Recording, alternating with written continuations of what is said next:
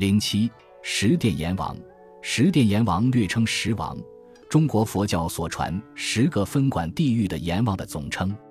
阎王叫阎罗，最初是印度神话中掌管阴间之王，佛教沿用其说。十殿阎王不是舶来品，最初佛经中没有这一提法。这是具有中国特色的阎王体系的一部分。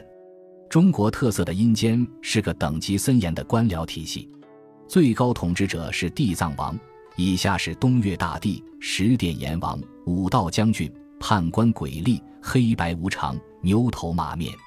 据佛学著作《净度三昧经》说，阎王之下只设五官：仙官禁杀，水官禁盗，铁官禁淫，土官禁蛇，天官禁酒。就是说。原来的佛教没有十殿阎王，只设五官。据说中国佛教最早的说法是有十五个阎王。中国佛教史传著作《佛教统计》记载，世传唐道明和上神游地府，见十五分治之人，因传名世间。这里的十五分治之人，就是十五个分管地狱的阎王。后来逐渐汉化，最终演变成了十殿阎王。十殿阎王的称谓。最早出现在《欲修十五生七经》，十殿阎王都有各自的职权范围，有明确的分工，他们对鬼都有自己的处理方式，在《玉历宝钞·阎王经》中都有详细记载。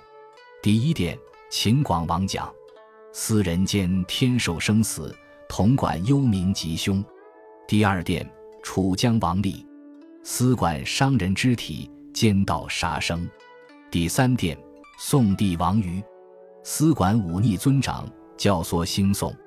第四殿，武官王吕，司管抗粮赖租，交易欺诈。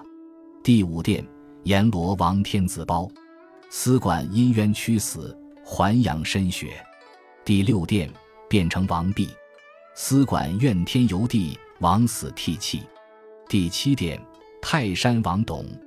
司管取人骸骨，离人至妻。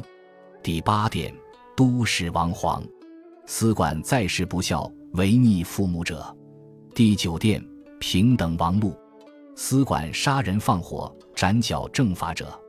第十殿，转轮王薛，司管各殿解到鬼魂，分别善恶，核定等级，登记造册，根据各鬼的表现，以便发四大部洲投生。十殿阎王有一个头，就是第五殿阎罗王。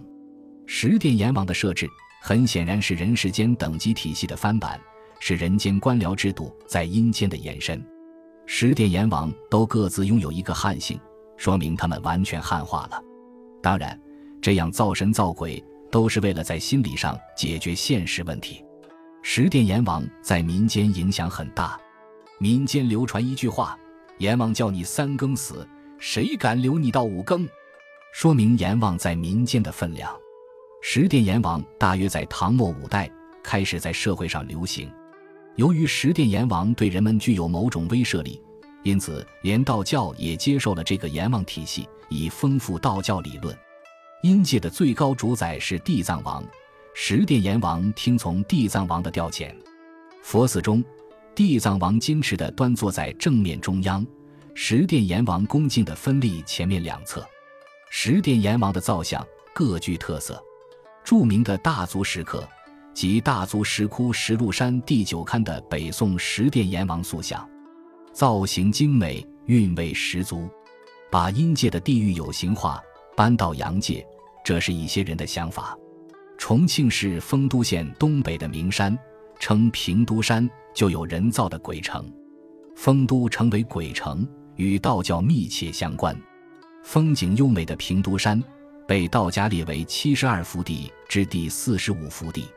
据《丰都县志》和晋人葛洪《神仙传》的记载，民间传说西汉的王方平和东汉的殷长生都曾隐居平都山炼丹修道，成了仙人。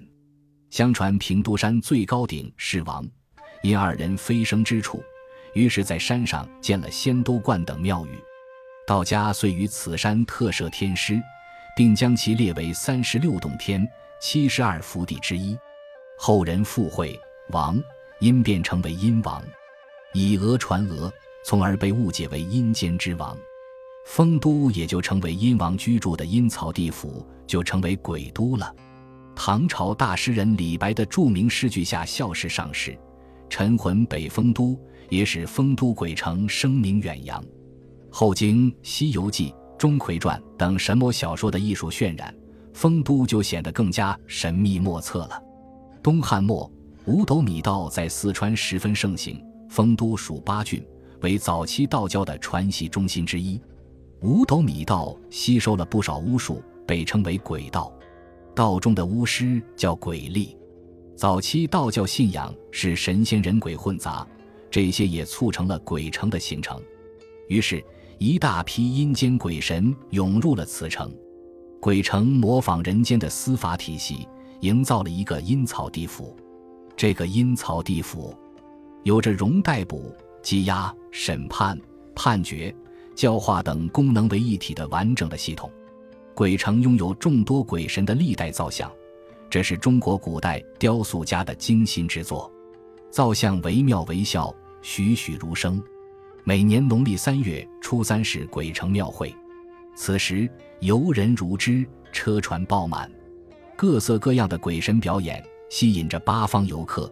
有因天子娶亲、城隍出巡、钟馗嫁妹、鬼国乐舞等。本集播放完毕，感谢您的收听，喜欢请订阅加关注，主页有更多精彩内容。